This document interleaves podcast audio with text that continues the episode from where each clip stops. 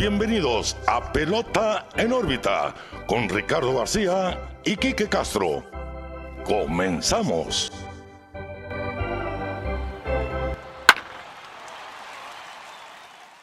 Hola, ¿qué tal? Bienvenidos a su podcast de Grandes Ligas, Pelota en órbita, otra vez más. Ahora, como siempre, Ricardo García, su servidor, y mi amigo y su amigo, Quique Castro. ¿Qué onda, Quique? ¿Cómo estás? Muy emocionado, Ricardo, por este episodio. Un capítulo más de Pelota en órbita. Seguimos encerrados, pero felices haciendo el programa. Antes de empezar, pues, eh, primero que nada quisiera uh, invitarlos a todos a que nos sigan en nuestras redes sociales, Pelota en órbita, Facebook, Instagram, Twitter. También estamos en YouTube, donde podrán ver todos los capítulos. Eh, Pelota en órbita igual en YouTube. Y pues con una noticia especial, ¿no, Ricardo? Sí, así es. A los que nos siguen en las redes sociales ya sabrán que pues estamos haciendo un giveaway de un tablero, un juego de mesa de béisbol. Así que nosotros los queremos invitar, todavía están a tiempo hasta el próximo jueves 11 de junio, después de hoy lunes que sale este episodio, pues a que vayan a Instagram, sigan las bases de la publicación y lo compartan. Muy importante, pues queremos que se lleven a casa este juego tan divertido, que es lo más cerca que tenemos de estar en un terreno de juego. Gracias a, Raúl Mendoza, mejor conocido como el Boston aquí en Hermosillo, por elaborar el tablero y también a Rafael Sánchez y Adrián Ledgard por ayudarnos con las fotos de la publicación. Así que ahí está, los invitamos, vayan a Instagram, compartan la, la publicación del giveaway y como les decía aquí que pues también en las redes sociales, en las diferentes plataformas de audio, Spotify, Apple, Google Podcast, pues síganos para que sean los primeros en saber cuando haya un nuevo episodio. Y como les decía aquí que estamos muy emocionados porque hoy tenemos un invitado de lujo. Así es, Ricardo. Eh, yo creo que una persona que conocemos eh, muy bien por su trabajo, una persona que admiramos y que la verdad eh, el hecho que nos regalara su tiempo para una plática entre amigos sobre su trayectoria, la verdad es algo que voy a apreciar mucho y la verdad le doy muchas gracias a, a Oscar el Buki Soria, que es el invitado esta semana, por brindarnos un poquito de su tiempo para platicar con nosotros.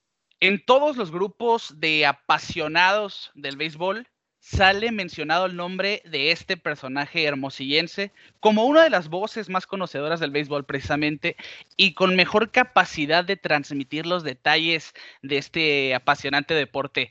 Más de 20 años con el equipo de los Diamondbacks de Arizona y mucho más tiempo con los Naranjeros de Hermosillo. En esta ocasión en pelota en órbita sacamos los manteles largos, pues le damos la bienvenida a Oscar El Buki Soria. Don Oscar, bienvenido a Pelota en órbita.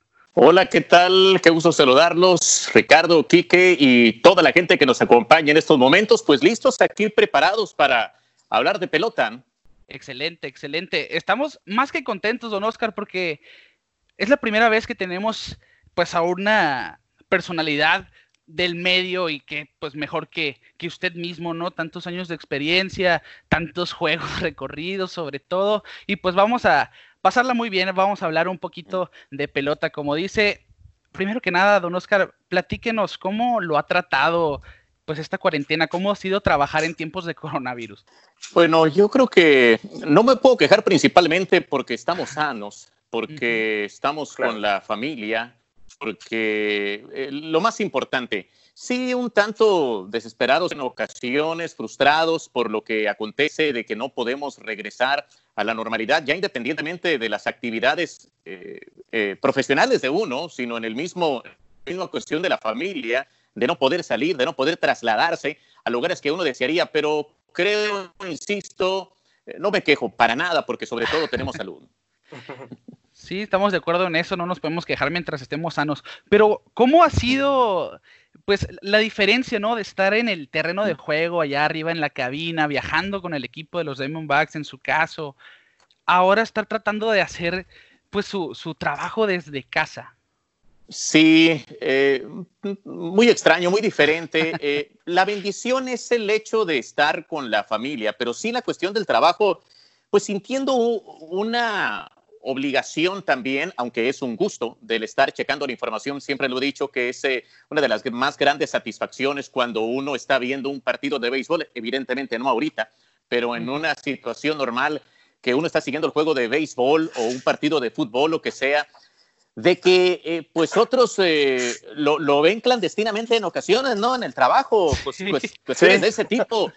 Y para uno es pues la obligación, eh, uno tiene que, que enterarse, que checar lo que está aconteciendo en el mundo deportivo. Lo que acontece en estos días, sí es en lo personal muy entretenido estar checando información y no nada más de béisbol. Entonces le dedico el tiempo a estar enterado del acontecer diario, de los avances o retrasos.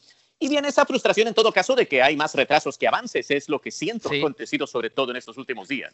Sí, totalmente. De hecho, hace tres semanas exactamente de este episodio, nosotros tuvimos un, una actualización, por llamarlo así, de la situación de la temporada de Grandes Ligas, ¿no? El episodio de 2020.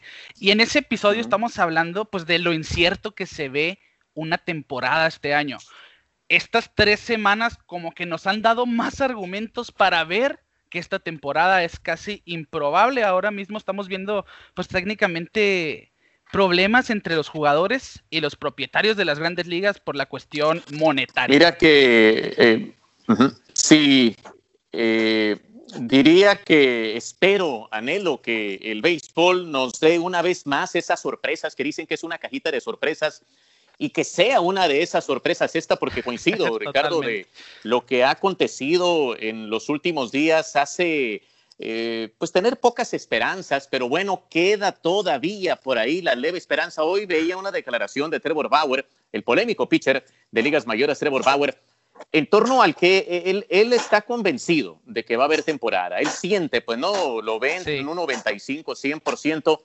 Creo que la esperanza que me queda y sobre todo eh, viendo la lógica que hay alrededor de todo esto, sobre todo por ya cómo se tornó el asunto, donde si no hay temporada hasta ahorita, no será por la cuestión de que lo impidan las autoridades de salud. Por eso tengo esa esperanza, ese deseo, como tantos seguidores del béisbol, de que tengamos temporada. Eh, sí, será muy raro porque si hay temporada cada vez se, va más, se ve más viable de que sea pues, ¿qué te gusta ahorita? Ya se habla de 48 juegos. extraño, la verdad, va, a resultar eso, ¿no? Ni, ni en la LMP es una temporada tan corta, ¿no? Sí sería algo bizarro, pero es que, pues lo, como lo hemos dicho en todos los últimos días, a todos nos está agarrando pues de sorpresa este virus, esta pandemia y sus medidas y, y sí sería bien inoportuno el que no hubiera MLB, porque pues la NBA técnicamente ya está por volver. La NFL pues la tiene más fácil porque ni siquiera está cerca de comenzar hasta octubre, septiembre, si no me equivoco. Y pues Grandes Ligas sería técnicamente el único deporte, la única franquicia estadounidense, pues que no tendría temporada y ya se ubica técnicamente tercero en popularidad de los deportes estadounidenses. Si no hubiera temporada, pues como usted dice, don Oscar, la industria lo va a resentir, pienso yo. Sí, esos son otros factores que están jugando, ¿no? Yo decía, el hecho de tener ya el visto bueno, hasta ahorita al menos, de las autoridades de salud, ese factor tan importante de que otros circuitos profesionales están ya anunciando que van a volver, obviamente es una eh, eh, es una referencia que inevitablemente se va a poner también por ahí a la hora de las opiniones de la afición. Y creo que la principal tiene que ser el mismo acontecer del ser humano en general y todas esas personas que han arriesgado su vida, que han sacrificado a, la familia, poner, ponerse en riesgo, tratando de contribuir, como que hay mucha gente que está haciendo un sacrificio por lo que creo que ahora más que nunca, me parece que ese es el detalle también que afectaría, que no estén dispuestos a realizar un sacrificio como pues con mayor riesgo lo están realizando tantas personas. He ahí, creo yo, la preocupación, pero al mismo tiempo la razón, insisto, Kiki y Ricardo, por lo cual siento que al final me parece que pudiera haber también eh, una buena noticia, tomando en cuenta ese importante detalle de lo mucho que les afectaría no tener temporada. Sí, totalmente de acuerdo. Y de hecho, pues lo vimos, ¿no? La misma división de ideologías entre los jugadores de grandes ligas, como Sean Doolittle, que, que en su momento en Twitter lanzó un hilo inmenso de por qué no se debería de jugar una temporada.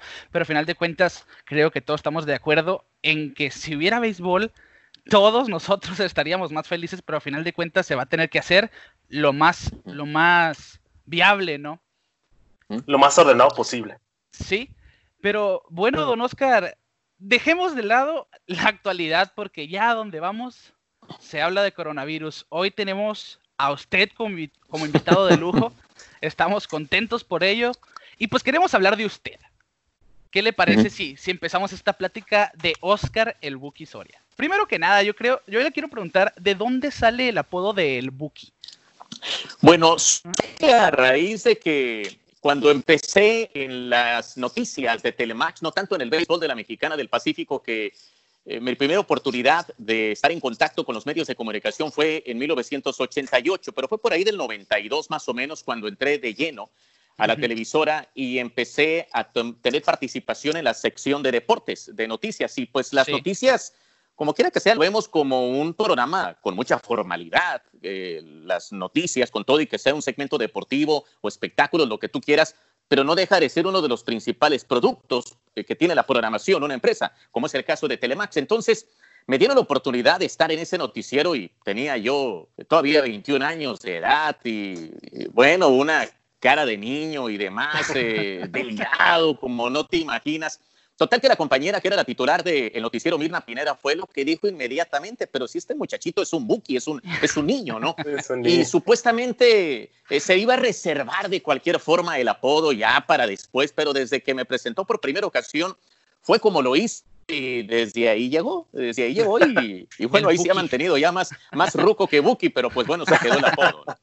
No, nada de eso. Es entrañable para todos, ¿no? Todos eh, la mayoría, más que nada los que vivimos aquí en Hermosillo, pues lo tenemos muy en mente, su nombre, el Buki Soria, eh, viendo las transmisiones de, los naranjeros y, es un nombre que quedó para quedarse, ¿no? Y se le queda muy bien, ¿eh? No se preocupe. Espero, pues ya, ya, ya más, mucho más lejos de los que es un Buki, pero sí, eh, lo acepto que en el mismo medio eh, colegas, eh, compañeros, ¿verdad? Y gente de peloteros también, ya nada de Oscar, eh, nada de Soria, es, es Buki la manera como se refieren a un servidor, por lo que, pues en su momento no creas que me agradó tanto el, el apodo, por ahí tuve unas diferencias, digamos, de esa manera con la buena amiga Mirna Pineda, pero mira, nada más, ya mayor, ahí quedó ya no, ya no es tanto el, el, problema, sino más el beneficio. claro, 100%.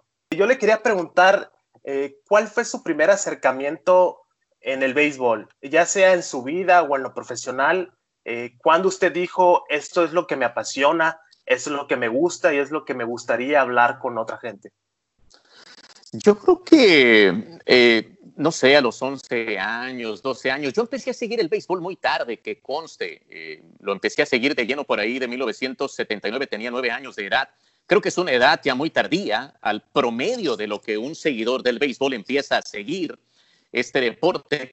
Eh, es cierto, no se tenían las facilidades en la cuestión de los partidos que se podía ver en televisión o escuchar por radio, sobre todo ver por televisión, eran pocos y creo que eso también jugó un papel importante para que no llegara más temprano la afición por el béisbol. Entonces, desde los nueve años eh, creó esa afición. Eh, creo que también tiene mucho que ver, tuvo mucho que ver, como tiene tanto que ver en tantas personas, el hecho de que en el se hablaba sobre todo de béisbol. Mis compañeros en el salón de clases, que incluso algunos jugaban con el equipo de la escuela, y creo que por ahí se deriva también el gusto de muchas personas por X deporte como acontece con cualquier otro deporte. Eh, seguía los juegos de Naranjeros Hermosillo, obviamente, de ligas mayores se transmitían por radio, los de Padres de San Diego, los de, los de Dodgers de Los Ángeles, la temporada de la Fernando Manía de 1981. Se combinaron tantos factores, creo, para aficionarme tanto por el béisbol, siempre lo he dicho también, que eh, tuvimos la fortuna de escuchar excelentes cronistas y quizás por ahí también nació ese, eh, ese deseo de algún día hacer lo que hacían esas personas que tanto yo seguía por la radio y por la televisión en Hermosillo, don Carlos Andrés Vázquez Castro y Fausto Soto Silva. Hablo de televisión, de radio. Eh, entonces, ya por ahí del, pues no sé, sería 83, 84 de lleno tenía esa afición. Y pues fue en el 88, eh, donde con un acercamiento con don Carlos Andrés Vázquez Castro, precisamente, que mi padre eh, trabajaba en los medios de comunicación también por muchos años, mi señor padre. Entonces tenía esas eh, también amistades en el medio y se dio la oportunidad de empezar en el, 88 y pues avanzado en esa campaña fue cuando por primera ocasión se me dio el micrófono que tenía unos nervios como no se imaginan, eh, que no pensé que los fuera a tener precisamente porque sobre todo me sentí en dominio del tema, pero fue muy distinto. Ya una vez que, que tiene uno el micrófono, definitivamente impone. Con todo y que estábamos en la cabina, nada más tres personas, creo. Estábamos don Carlos, JJ Ruiz y un servidor. Eh, pero en todo y eso, consciente de que estábamos llegando a quién sabe qué tantas partes, eh, entró, entró en unos nervios tremendos. Don Oscar, precisamente toca un punto, otra pregunta. ¿Cuándo es usted que dice, yo quiero ser cronista? Yo quiero vivir de esto, yo quiero narrar béisbol. Porque mucha gente, hay casos de, de personas que jugaron pelota. Usted, yo sé que usted jugó pelota, me lo ha platicado. Pero hay gente que jugó pelota durante toda su vida. Llega un momento que dice, o jugó un deporte, ¿no? Cualquiera y ven, pues quizá mi talento no me da para vivir de ello, pero yo quiero estar del lado de ese deporte y buscan la manera pues de cubrirlo, ya sea pues como crónica, ya sea en reportajes, ya sea el periodismo. Pero ¿cómo es que don Oscar Soria dijo hace años, yo quiero ser cronista deportivo? Yo creo que fue por ahí desde 82, 83. Es, es, es difícil, yo creo, recordar exactamente en qué momento, pero y esto lo he contado eh, dos que tres ocasiones.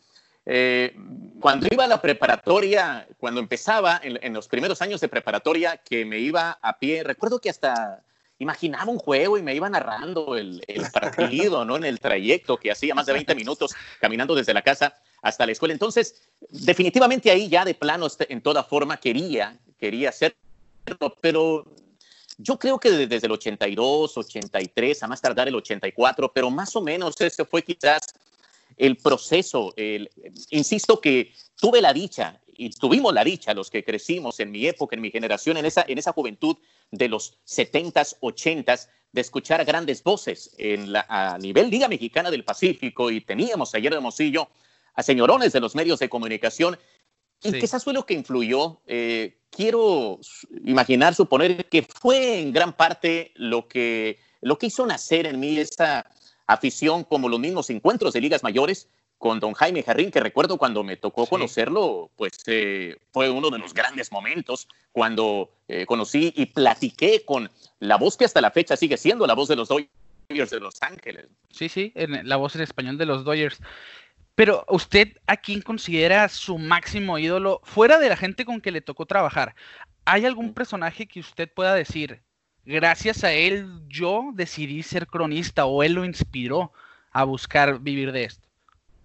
Yo creo que serían eh, las voces de la Mexicana del Pacífico. Sí. Y, por ejemplo, ¿no? don, don Carlos Vázquez, eh, Fausto Soto Silva, el seguirlos. Fueron varios, fueron muchos. Eh, difícilmente diría este en particular, pero, pero sí creo que, pues siguiendo el partido por radio, obviamente es una afición distinta también como esas personas te llevan eh, a tu mente, te llevan eh, esas descripciones tan claras en, cómo te imaginas, que conste que también después me di cuenta y me contaron y demás, de que se trataba de crear cierta fantasía también en esas narraciones. Sí, claro, quizás por ahí también eh, la forma como se habla de los personajes de la pelota de los 60s, de los 70s, eh, de, fantasía en ocasiones, sinceramente, de los batazos que se conectaban y, las anécdotas que recuerdo yo también de haber estado sentado en el estadio un lado de alguien que trajera un, un radio, el cual estábamos escuchando todos sus vecinos y constatábamos en pleno partido de que el batazo de, de 500 pies, pues no, no había, no había sido de 500 pies, ¿no? La clásica. Detalles de ese tipo.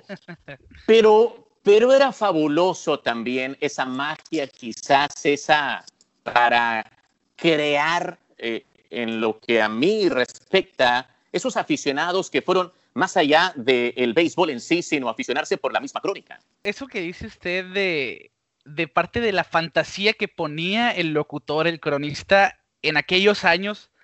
Siento que ahora pues el, locutor está obligado a, a mantener lo más preciso posible la narración porque ya casi todos los juegos son por televisión, ya el aficionado está viendo lo que está sucediendo.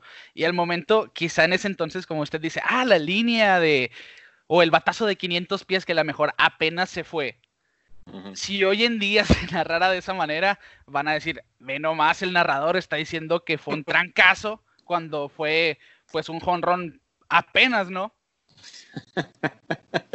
sí, las atrapadas también, ¿eh? Las atrapadas creo que era lo, que más eh, se podía notar. Atrapada de grandes ligas y resulta que había sido una jugada promedio, o arribita del promedio. sí, sí, claro. Fíjate que yo recuerdo cuando empezaba, eh, claramente las palabras de los directivos de la televisora, no a mí, sino a don Carlos, que era el titular, junto con JJ Ruiz, eran los que llevaban eh, el, mando ¿no? de las transmisiones. Recuerdo claramente ese tipo de comentarios de directivos, les pedían que narraran como si fuera radio. Lo tengo muy presente todo eso, porque pues era la narración del béisbol con todo y que don Carlos quisiera hacer una narración eh, no tan descriptiva, sino apoyarse en eh, otras cosas para entretenimiento. A fin de cuentas, el aficionado está viendo la, imagen hacia dónde va la pelota. Don Carlos muy consciente de eso y seguramente por lo que observaba en transmisiones de juegos de grandes ligas, quiero suponer que era la, la manera como trataba de llevar la narración, pero resulta que las indicaciones eran que narraran como radio, porque era lo que estaba acostumbrado el aficionado en aquel entonces. Y todo el proceso creo también que me ha tocado.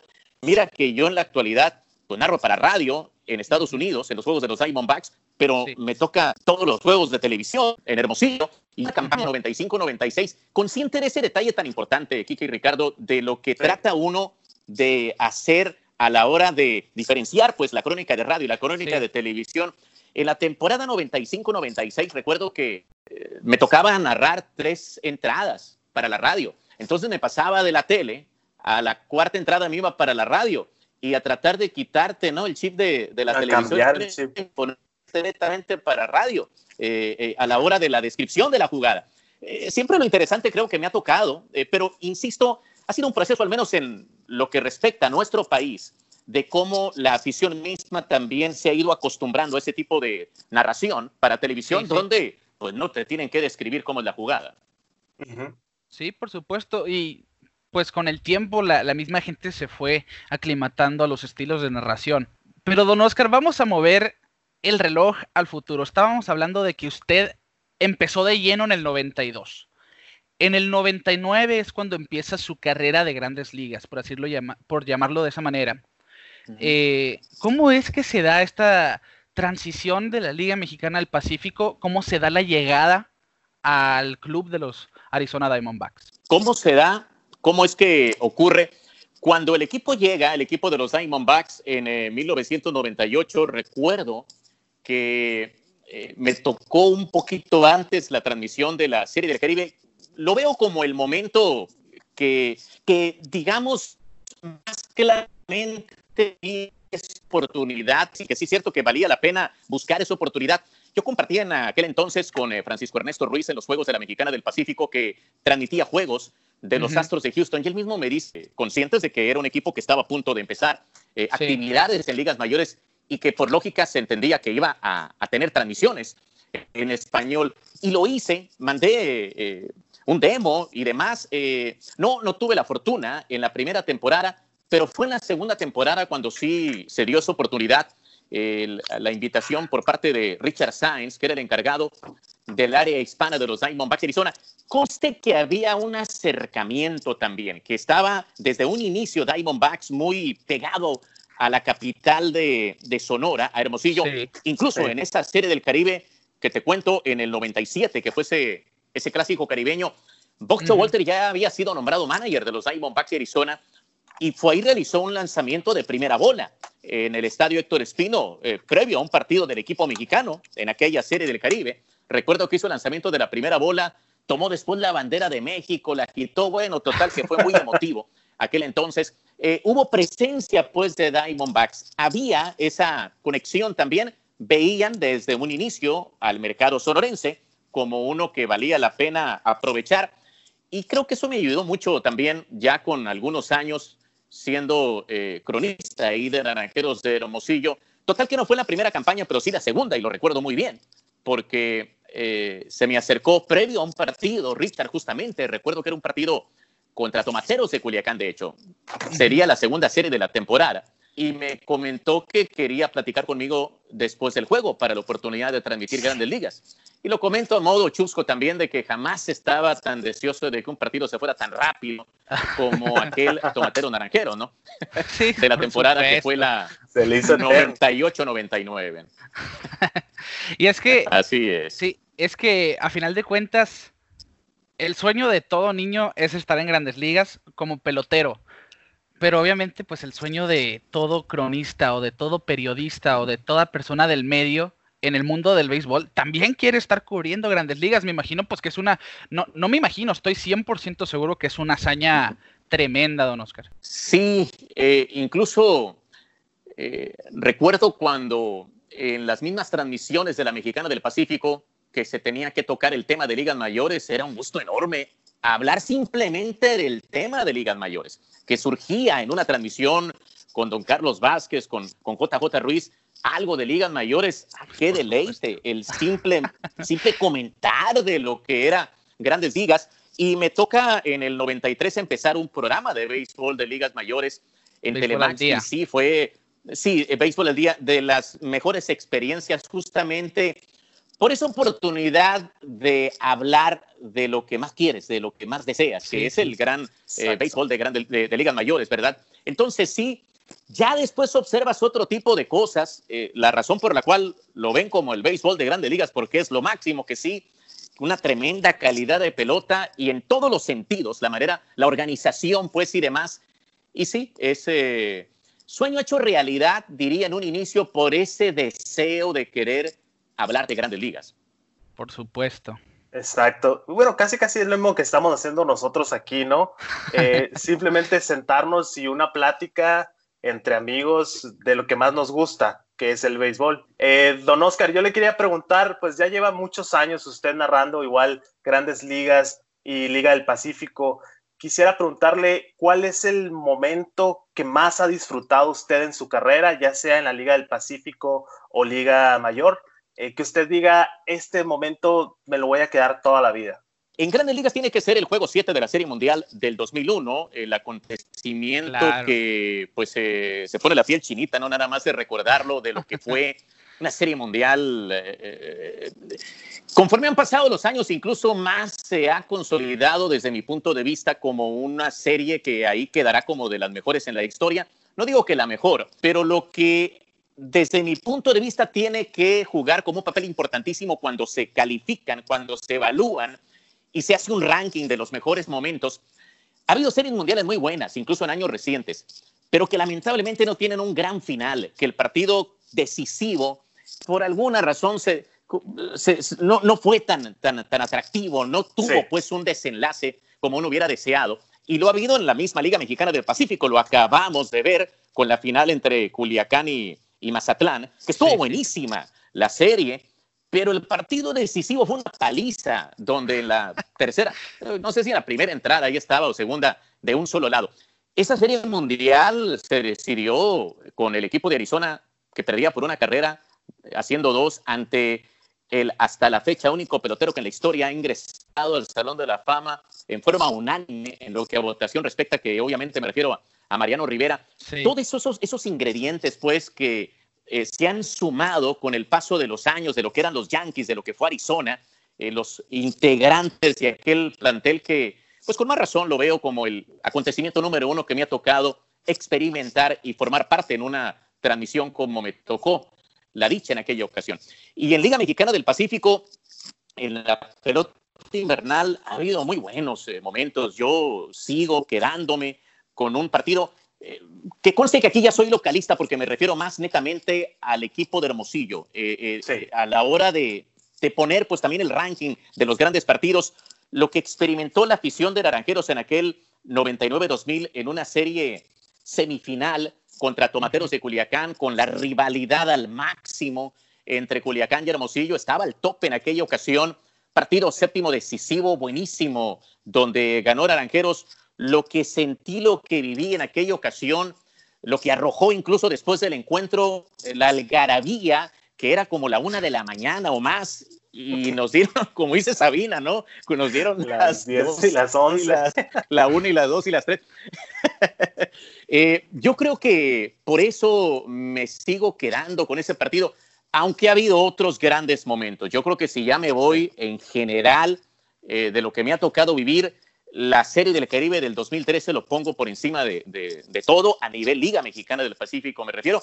Y que aquí queda Hermosillo también, eh, eh, de alguna manera, pues, por el hecho de que fue en, en, Hermosillo, aquel partido maratónico, emotivo. Y creo que todos los que estuvimos ahí eh, tenemos una experiencia, tenemos algo que contar de lo que aconteció en aquella ocasión. Totalmente. Sí, yo me acuerdo, en esa serie del Caribe, precisamente yo estaba en tercero de secundaria y estaba en semana de exámenes. Me fui en vivo a la escuela saliendo de ese juego, porque no había de otra. ¿Cómo me iba a perder yo la gran final en tantas entradas? No me iba a ir a dormir y, esperarme a ver en la mañana, ¿no?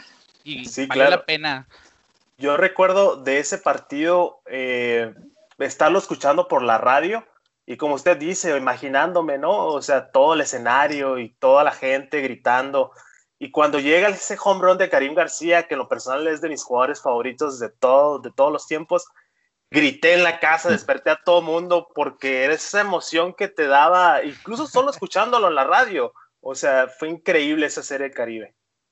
Me puse chinito nomás de platicar al respecto. sí, insisto, yo creo que todos tenemos alguna historia que contar, no solo los peloteros, sino los que estuvimos de alguna manera eh, ahí trabajando o de aficionados o trabajado, eh, de vendedores y demás, o los que estaban alrededor, no sé, pero... Y luego, pues nada, como sentirte sano, bien, siempre lo he dicho, también ese es otro punto importante cuando uno está sintiéndose al máximo y para nada fue cansado aquel partido, sino todo lo contrario. La verdad que conforme avanzaba, en lo personal por lo menos sentía, ah, caray, y, no, no, no hay cansancio y demás. Porque hay partidos que sí, que llegan a un momento en lo que a mí respecta donde, eh, ay, eh, ya que se acabe, yo sé, estoy consciente de que está buenísimo, pero pues mira, ya ni siquiera hay público en el estadio, eh, detalles de ese tipo, pues Aquel encuentro lo recuerdo muy bien que afortunadamente me tocó estar eh, sano sobre todo, eh, al máximo y pues lo disfruté todavía más. En todos los años que usted ha tenido, don Oscar, claramente pues anécdotas le han de sobrar. Yo he leído y he escuchado que usted la entrevista que más atesora es aquella que le realizó Héctor Espino por allá del 93. Pero yo le quiero preguntar esto. Si usted tuviera la posibilidad de entrevistar a alguien, ya sea del pasado o del presente, ¿quién sería y por qué? Una entrevista eh, eh, eh, yéndome a una cápsula del tiempo. Sí. Pues, caray, la verdad que Espino tendría que ser aún así en su momento máximo por todo lo que se, lo que se cuenta de él. Pues, caray, ha habido en la misma historia del béisbol acontecimientos tan importantes que, eh, por lo menos en el béisbol mexicano, Espino me parece que sigue siendo el, el, la gran figura, el, el, gran ídolo y sobre todo ayer Hermosillo, por lo que pues creo que me sigo quedando aún así, a lo mejor más extensa la conversación. Recuerdo que nos fuimos al bullpen, don Héctor y un servidor ahí me dio aquella entrevista y platicamos y sí le quité, me concedió algunos minutos sí, por supuesto, no tantos temas como a lo mejor eh, me hubiera gustado, lo típico de Don Héctor, que creo que hasta la fecha eh, se sigue hablando, lo de ligas mayores, eh, el momento que vivió cuando le pusieron su nombre al estadio, lo que fue la base por bolas en forma intencional con las bases llenas, es decir, detalles que no, pues no, no abarqué en aquella entrevista, era más que todo un, un perfil, pero siempre muy interesante todo lo, todo lo que me contaba don Héctor, si mal no recuerdo, eh, y mira que está ahí eh, guardada en, en, internet, incluso por ahí está la entrevista, lo que sí recuerdo que el mejor momento en su vida cuando le pusieron el nombre al estadio, digamos lo que hasta la fecha, lo recuerdo perfectamente como, pues mira qué satisfacción si se trata de la máxima figura en el béisbol mexicano, pelotero ahí, ¿verdad? En la República Mexicana,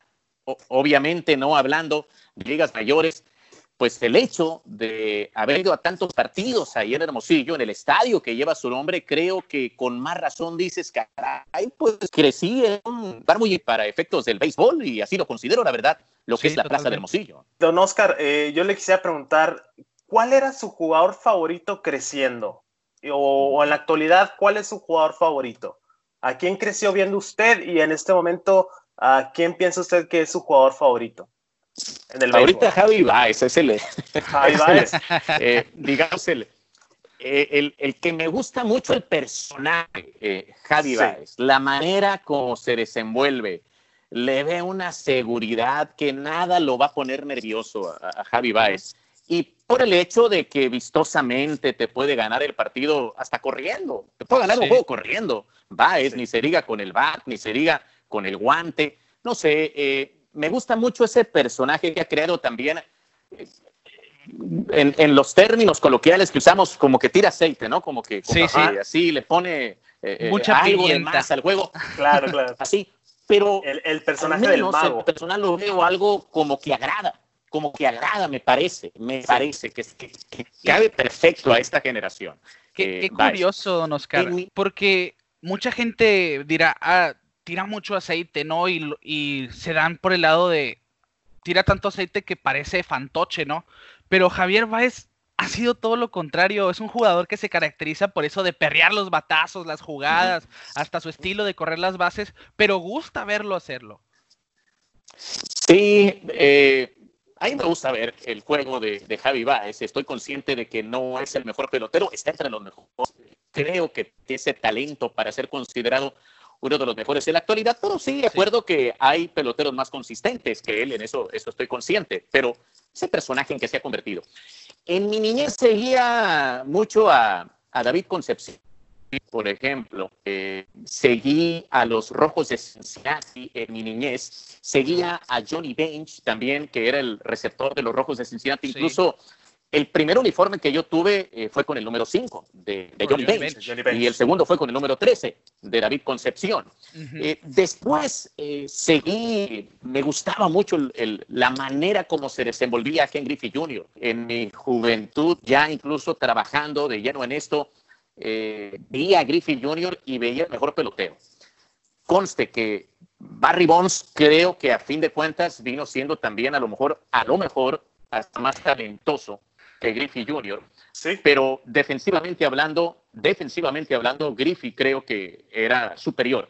Eh, pero eh, en términos generales, eh, a la hora de ver sobre todo los números que puso Barry Bonds, Griffey es el pelotero que, que seguía mucho, que me gustaba observar. Alguien que también me gustaba ver de una manera, de una razón similar a lo de Javi Baez es José Fernández, el pitcher de los Marlins de Miami, eh, era un espectáculo para mí también. Veía un juego de, de, Fernández y con todo el que estaba consciente de que ahora en esta época pues puedes ver la grabación de los partidos, es decir, no tienes que verlo en vivo, pero siempre, si lanzaba José Fernández, ah, quiero, quiero verlo a José Fernández en vivo, eh, a ver, porque me gustaba también ese personaje, esa manera, eh, esa, mm, no sé, esa energía que le ponía al partido en sí José Fernández. Sí, es que eh, mostraban sus sentimientos, pero yo siento que demostraban en el campo por qué.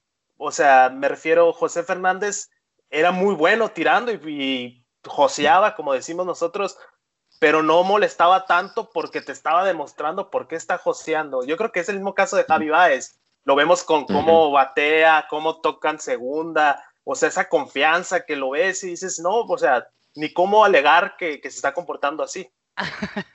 si te, el argumento, ¿no? Tiene el argumento en su guante y en su bate. Sí, dice que tuvo problemas, ¿no? Sus eh, agarres con dos sí, no lo vieron bien.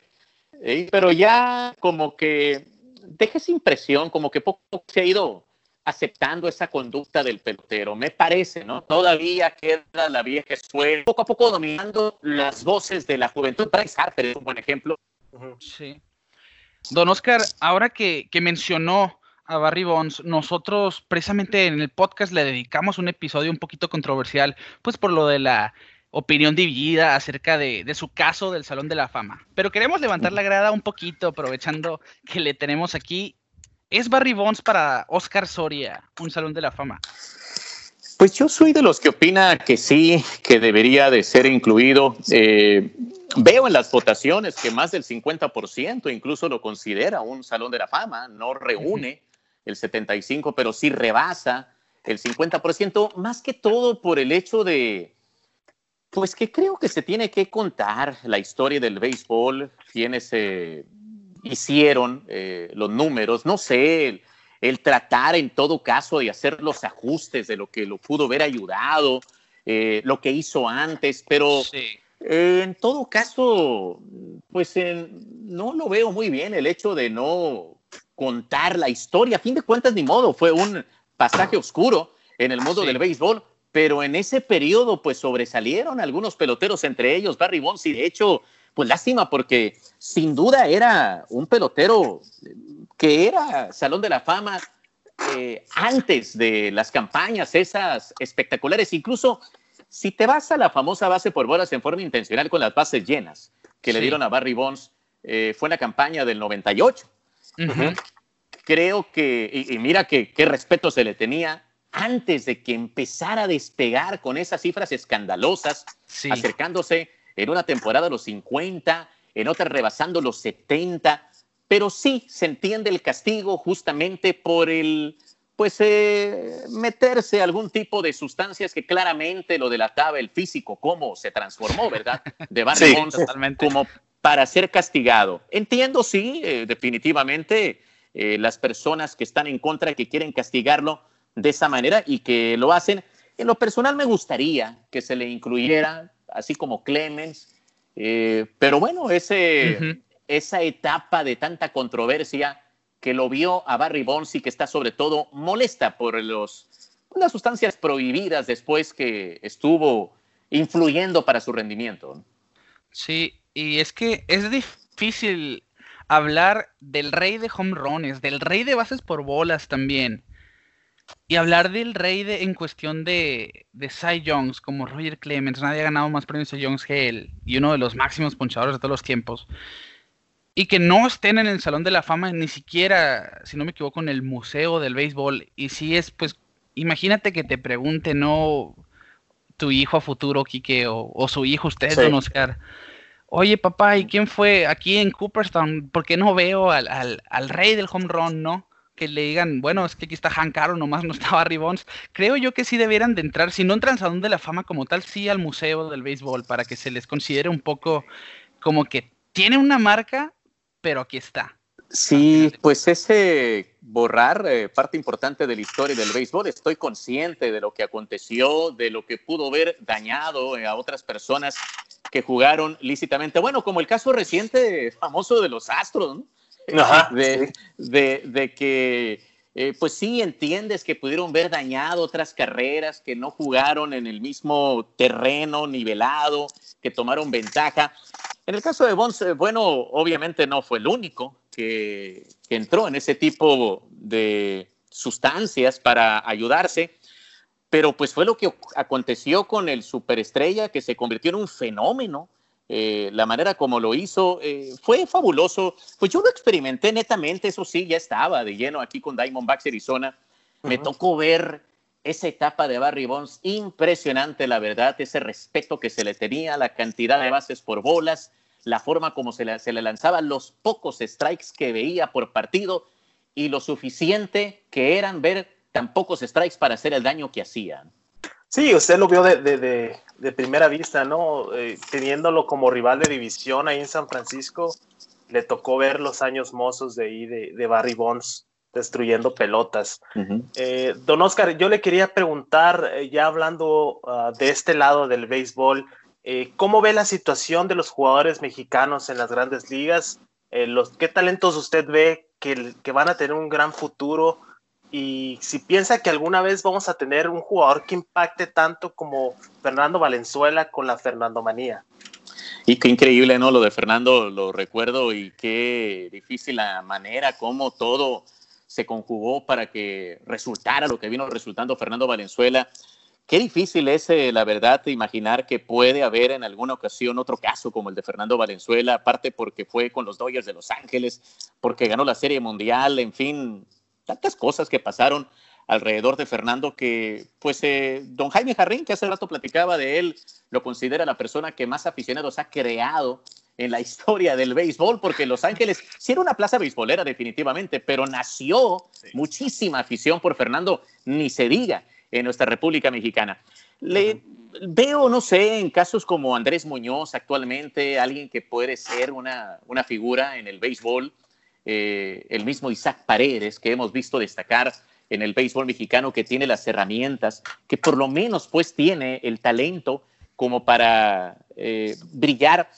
Pero bueno, ahora ya nos metimos en otro terreno, ya el de la pandemia que estamos viviendo y quién sabe qué tanto vaya a afectar el desarrollo de los que están justamente en estos momentos como candidatos a destacar algún día en el béisbol, todo lo que puede cambiar, lo que actualmente estamos viviendo, tomando en cuenta, pues lo que tanto dice el pelotero que influye considerablemente en el desarrollo, que es el estar en acción constante, repeticiones y demás, por lo que, pues ya veremos lo que arroja esto, eh, a quienes afecta más, quienes van a tener la habilidad de mantener su desarrollo y otros eh, recuperarse, corregir el camino y convertirse en estelares. Pero veo, me parece, el talento en la República Mexicana como para que surjan peloteros que se establezcan en el mejor béisbol del mundo, entre ellos estos que acabo de comentar, el mismo Pony Quirós, que pues parecía que estaba también en vías de recibir una oportunidad en el béisbol de grandes ligas, de Luis Urias, se han hablado cosas muy buenas, están viendo cosas que lo van a convertir en algún momento también en un pelotero establecido en ligas mayores. Entonces, pues deseando eh, que surja uno, digo, no soy scout para decir quién que, que, los scouts ven en ocasiones cosas que uno no ve, que conste que también se equivocan mucho, de hecho se equivocan enormidades los scouts, pero sí, eh, eh, por lo que uno ve así a simple vista, los que eh, deseo que se conviertan en esos peloteros que la afición siga y que vea como los estandartes del béisbol mexicano. El caso, Don Oscar, de lo que decían de, Fernando Valenzuela, es que el impacto que tuvo Fernando Valenzuela no solamente fue deportivo, fue cultural en la ciudad de Los Ángeles, incluso acá en, en México.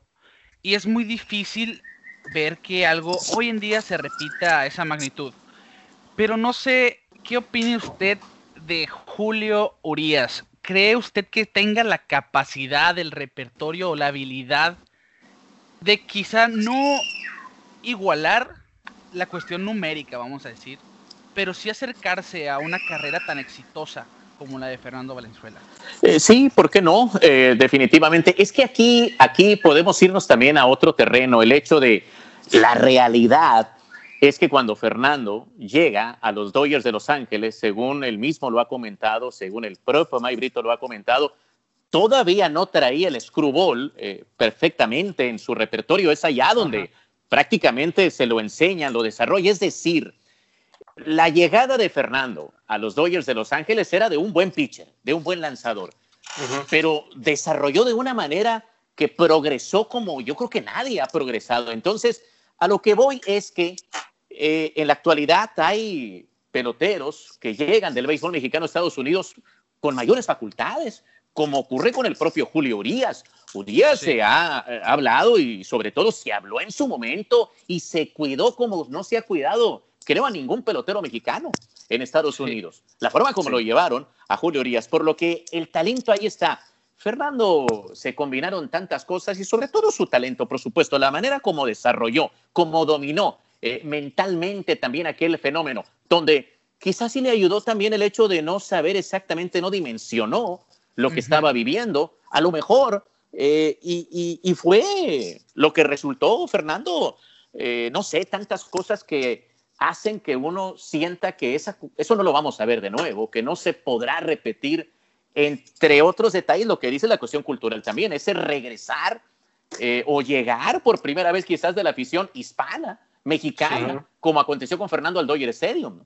Sí, por supuesto. Simplemente usted decía, el mejor mexicano en México es Héctor Espino, pero el mejor mexicano en, el mundo ha sido Fernando Valenzuela en, todos los aspectos, ¿no? En numeritos, en acumulado de números, el impacto que tuvo en el equipo, porque su primer año, bueno, su primer año completo, novato del año, Cy Young, Serie Mundial, técnicamente se lo llevó todo.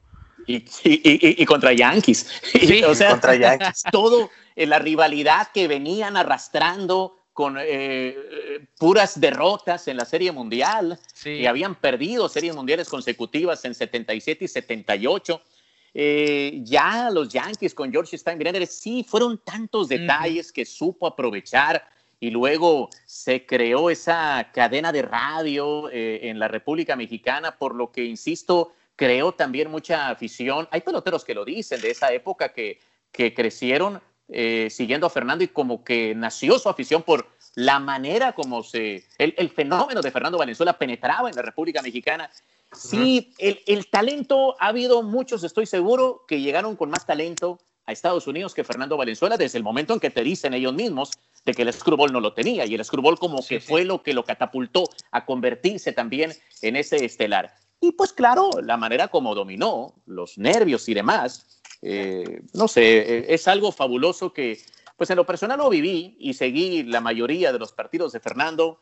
Eh, observé ese fenómeno, pues, y después he leído lo que aconteció y observado videos de lo que convirtió el Dodger Stadium y no nada más el Dodger Stadium, porque es cierto, hoy que te puedes encontrar en internet transmisiones de juegos y aquella campaña que los he visto, como a nivel nacional en Estados Unidos, veía hace poco una, una transmisión de Nueva York de las entradas que había en el Shea Stadium y la manera como las convirtió cuando llegó Fernando en una de sus primeras actuaciones y luego la venta eh, en, en, en los puestos de concesiones y que el estacionamiento y demás es increíble, lo vimos de lejos, eh, digo, de alguna manera, ¿verdad? Allá en, México, pero nos hemos después poco a poco empapado netamente de todo lo que fue Fernando y creo que más lo valoro eh, en lo personal eh, para colocarlo, como dice, sí, en el caso número uno en la historia de México, Fernando Valenzuela por su actuación en ligas mayores. Y sí, y, hasta la fecha yo creo que muchos fanáticos de los Dodgers eh, y que se ha pasado en la familia ese fanatismo por el equipo nació primeramente por Fernando Valenzuela, ¿no? Por ese impacto que usted dice que los abuelos lo vieron y ahora los hijos y ahora los nietos y, y ese, esa magia y toda la tormenta perfecta que se creó alrededor de él que, que hace que, que sea ese nombre que pesa tanto en el béisbol mexicano. Sí, una, una gran figura y, aparte, ¿no? En lo que a nosotros respecta, orgullosamente sonorense, que, que lo vimos ahí también eh, como más nuestro, ¿no? Aunque mexicano, pero sí, sí, mexicano, pero de, Sonora. Es tuyo, pero es más mío, ¿no? Oiga, don Oscar, eh, le quería preguntar, eh, para usted, ¿cuál sería la clave de, de, su trayectoria, de cómo ha llevado su, su carrera, ese balance entre su vida personal y la vida en la pelota. ¿Cómo usted ha sabido balancear todo esto y mantenerse eh, tan activo y más que nada en la preferencia de tantos, en, en cuestión de la narración del béisbol? Pues yo creo que más que todo la disciplina, el ser honesto conmigo mismo, eh, saber dónde uno tiene sus fortalezas y dónde sus debilidades. Yo siempre lo he dicho, por ejemplo, en esta crónica que tenemos en la actualidad, en la cual yo soy fan de algunos colegas con esa chispa, con esa broma, en ocasiones esa informalidad también que se le pone. Hay quien tiene gracia y, y, perfectamente puede crear un personaje y creo, en lo personal me agrada. Yo sé que no puedo ser ese tipo de cronista, en parte a lo mejor por lo que yo vi en un inicio, la manera, la escuela en la que crecí, y porque no lo soy, a fin de cuentas, ¿no? No tengo la gracia para contar un chiste, detalles de ese tipo. Entonces, creo que es importante ubicarse dónde están las fortalezas de cada uno. Y una de ellas, eh, yo creo, me considero muy disciplinado, eh, el tratar de, no sé, prepararme para cada partido eh, pues como si fuera el único que me va a tocar, porque es una bendición, así lo veo, el, hecho, de repente estoy consciente que lo puede perder uno, ¿no? Ya lo ve tan monótono que, que ya otra vez al juego y demás, no, pero sí me toca más o menos seguido llegar al estadio y, y sentir esa bendición de estar en lo que me gusta, entonces, pues creo que es clave para, para por lo menos estar en, en un porcentaje aceptable de aceptación para, eh, con, con, la afición, el mostrar respeto al público, que por lo menos estén conscientes de que está ahí una persona que se ha preparado para llevar cierta información que nutra de buena forma una transmisión. Y pues los retos eh, ya personales definitivamente ahí están, bendito sea Dios, creo que los he llevado bien. En ocasiones sufre uno, claro, cuando no puede estar en algún evento familiar importante que le puede ya más de los hijos. Eh, y pues afortunadamente he tenido, sí, la oportunidad de hacer los sacrificios. Hace poco hice, hice uno, no, sacrificio, pero me, refiero al hecho de pedir favores a otras personas. De hecho, le pedí el favor al colega actualmente, Rodrigo López, oye, lánzate a narrar un juego, porque eh, estaba la graduación de mi hijo de, primaria allá en, eh, Hermosillo y, quería estar ahí. Y era en, en mes de junio. Cuando yo vi el calendario, porque lo ponen desde con mucha anticipación, desde que lo vi el año previo, había tenido mucha fortuna de no perderme graduaciones de mis hijos. Eh, eh, eh, perfectamente encajaba o que el equipo estuviera aquí o, no sé, básicamente que el equipo estuviera aquí en Phoenix, que es donde más tengo la oportunidad de pedir días libres. Pero ahí estaban en una gira. Creo que era de Pittsburgh a Miami y en Miami era donde se iba a llegar el momento. pues mira, de esas bendiciones también que es lo positivo también, todo el mundo creo que lo comprendería, el pedir una oportunidad, un permiso en acontecimientos de ese tipo. Y recuerdo que, pues ahí te voy desde Miami, creo que Ciudad de México, Monterrey. Llegué barrido, pero llegué. Llegué directamente a la, a la iglesia, de hecho donde se llevaba a cabo esa ceremonia y demás. Eh, ya estaba en la banca ya apartada, ya estaba mi familia. Llegó barrido. Total, así fue. E, esos son los restos mayores en lo personal, el tratar de estar en esos eventos porque, pues sí, por pues una satisfacción personal y sobre todo por la familia, por mi esposa y por los hijos que sientan que tienen ese respaldo, ¿no? Excelente. Sí, por supuesto. 100%. Hablaba, don Oscar, de, de preparación. Quisiera yo saber cómo se prepara usted antes de un juego. ¿Qué procedimiento le lleva a elaborar una crónica? Que, siento yo, la crónica no es lo mismo que nomás narrar las jugadas. Porque en el béisbol hay mucha complejidad a la hora de narrar. Hay muchos tiempos muertos, a diferencia de otros deportes como el fútbol, que si realmente no contara una historia, el narrador puede estar viviendo en el juego de solamente fulanitos de la pasa menganito y demás. En el béisbol no se puede. ¿Cómo se prepara usted para esto? Sí, esto es día a día eh, y el estar eh, llevando a cabo un papel de apuntes. Eh, eh, un eh, cuaderno de, apuntes.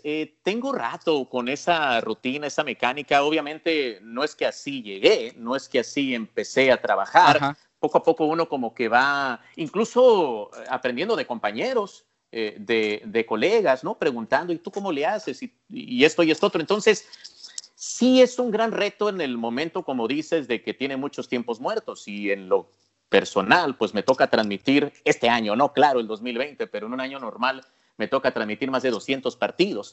Entonces, eh, consciente de eso, pues tener esa disciplina de, checar, me ayuda mucho ver juegos, creo que es lo más importante.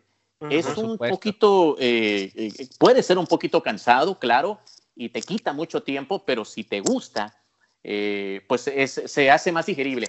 Y en, eh, el, mayor reto es en la mexicana del Pacífico, precisamente, porque eh, lo bueno es que son pocos juegos, lo bueno es que son pocos equipos, pero se trata de seguirlos constantemente porque ahí es, creo, donde en lo personal surgen la mayor cantidad de ideas eh, para meter en una transmisión, observando algo, observando y ya que lo observé, bueno, pues averiguando después con los peloteros. Y, no sé, todo el año, por ejemplo, en una ocasión recuerdo me encontré una nota en el periódico de que eh, el registro civil de Obregón había sacado la información de los nombres más usados ese año, que el nombre Iker había sido de los más usados, ¿no? De, los, de los, que más habían puesto a sus hijos. El, el, vaquero, ¿no? Eh, de inmediato lo asocié que en Obregón muchos padres habían bautizado a sus hijos, habían puesto el nombre Iker, lo asocié por el béisbol. Y, ahí te surge una historia, ¿no? Y ahí te surge, digo, para la transmisión, donde menos pienses te la puedes encontrar. Eh, pero para eso, en lo personal al menos, con todo y que me considero que tengo buena memoria, obviamente no puede uno almacenar tanto. Eh, que lo que viste en enero te sientes que te va a ayudar en octubre, pues lo tengo que anotar y llevar mi cuaderno de apuntes para cuando se acerque la temporada ya eh, sentarme a más o menos armar mi, mi calendario y a ver, me va a tocar en tal fecha esto y en el cuaderno empezar a notar lo que a lo largo del año me ha tocado observar, eh, eh, no sé, para, para algo que veo en enero sé que me puede servir en octubre, pues, o algo que veo en octubre sé que cuando venga la campaña de ligas mayores me puede servir. Entonces se trata de llevar un cuaderno para Es lo que hago ahorita. Eh, sí, para en su momento eh, emplearlo y nutrirlo de otra manera, no sé, con una plática con un pelotero el que esté involucrado, detalles de ese tipo. Sí. Don Oscar, ¿usted es la misma persona que se pone detrás del micrófono o existe a la hora de sentarse y poner a narrar un juego, entra como en un alter ego, algún personaje? Yo creo que sí me ha ayudado, eh, hasta de bromas me decían, amistades en alguna ocasión, tú tienes que tener una cámara enfrente para que hable, ¿no? De plano, porque soy muy serio, eh, sí, eh, soy una persona tímida, soy una persona tímida también.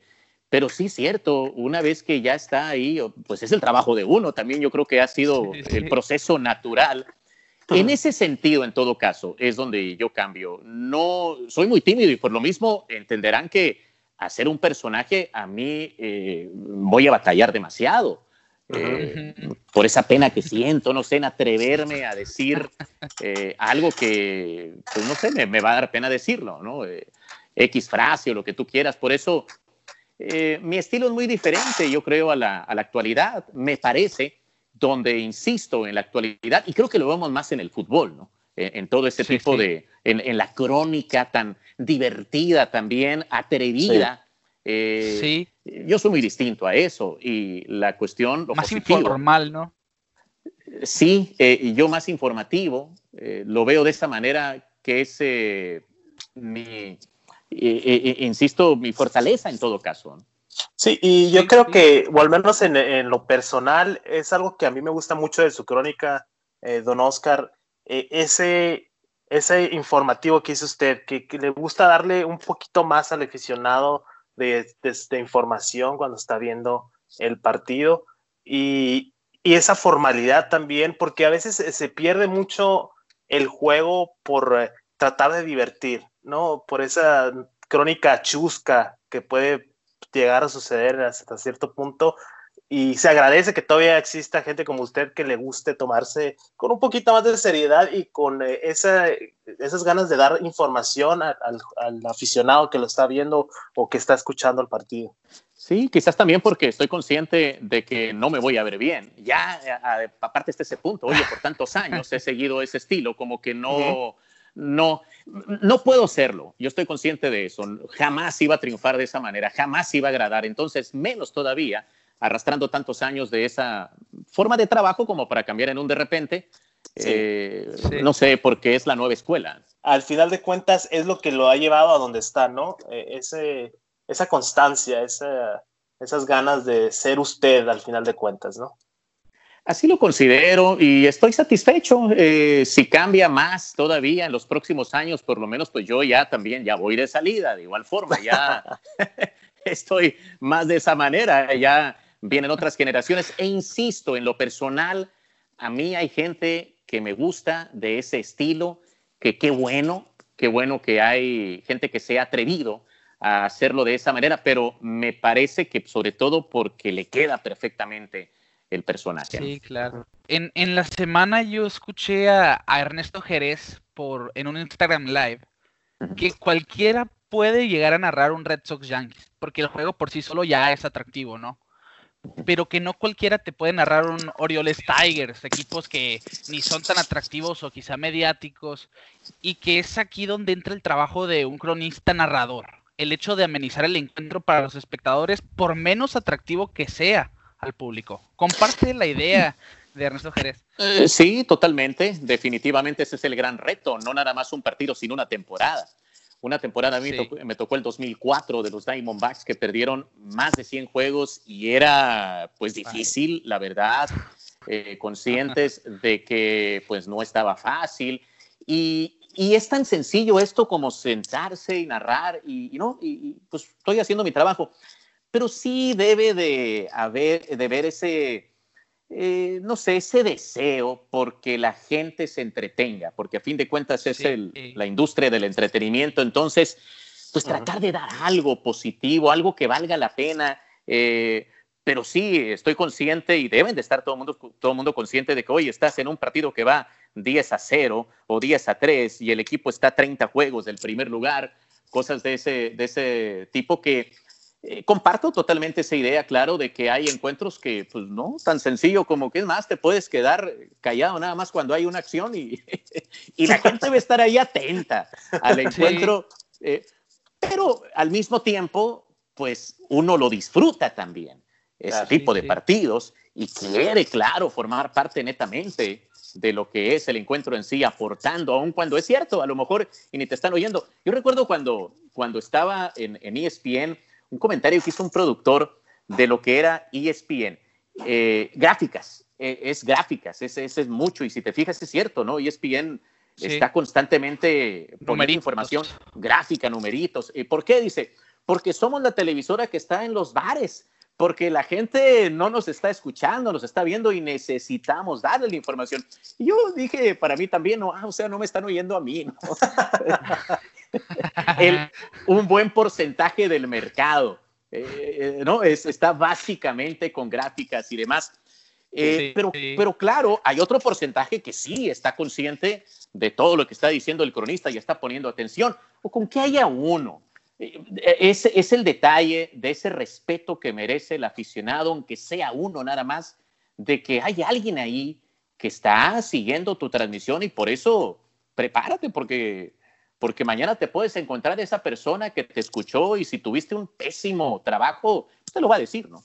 Claro, y más ahora con las redes sociales, ¿no? Que, que están al orden del día y siempre pendientes a lo que hace uno. Eh, si la riegas en la narración, te lo van a hacer eh, notar luego, luego, ¿no? Así es, y así es esto, y uno está consciente, por lo que con más razón tiene que tener esa precaución por lo menos hacer tu trabajo. También he dicho siempre de que habrá días que de plano, eh, estás enfermo o tuviste un, eh, un, día difícil familiarmente hablando, no tuviste tiempo de prepararte. Eh, estoy consciente de eso, que no se repita tanto nada más, ese es el, el detalle. y eso lo he compartido con colegas también. Hay que estar conscientes de que no siempre se va a poder, pero, pero que si no son esas las, las razones, no tienes justificación.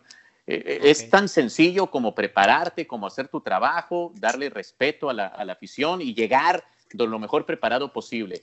Insisto, salvo cuando de plano, ¿sabes qué? No te sientes bien. Estás haciendo tu mejor esfuerzo, como el mismo pelotero. Creo que el mismo pelotero, hay muchos casos así, te lo cuentan, de que no estaban al 100%, pero, lo, pero se subieron a la loma de picheo, se metieron a la caja de bateo, hicieron un mal trabajo, pero sus compañeros se lo agradecieron porque lo hicieron por el equipo.